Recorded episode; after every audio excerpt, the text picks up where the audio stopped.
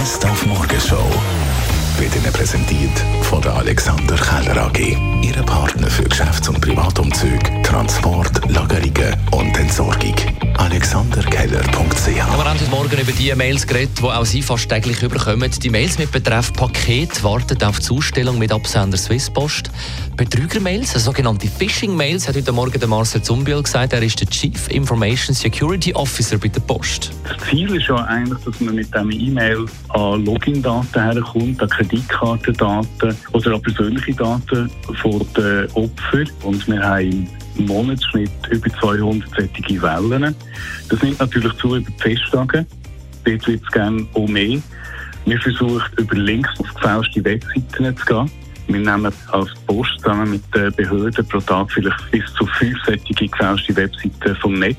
Wichtig ist einfach, dass man dort sofort innehakt, dass man das nicht preisgibt, dass man sich nicht unter Druck setzt. Die Post wird niemals nach persönlichen Daten oder nach Kreditkarteninformationen fragen.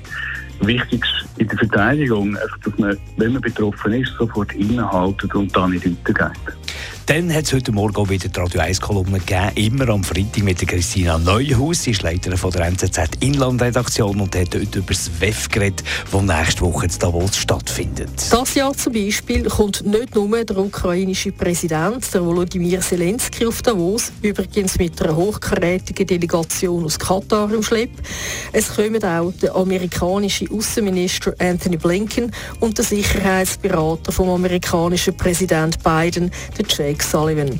Und noch einen kleinen Gipfel könnte es geben, einen Nahostgipfel.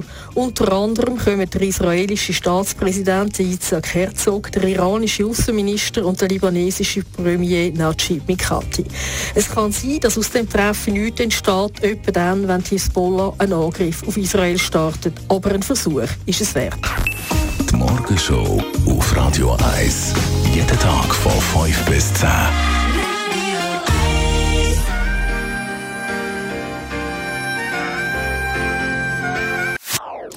Das ist ein Radio 1 Podcast. Mehr Informationen auf radio1.ch.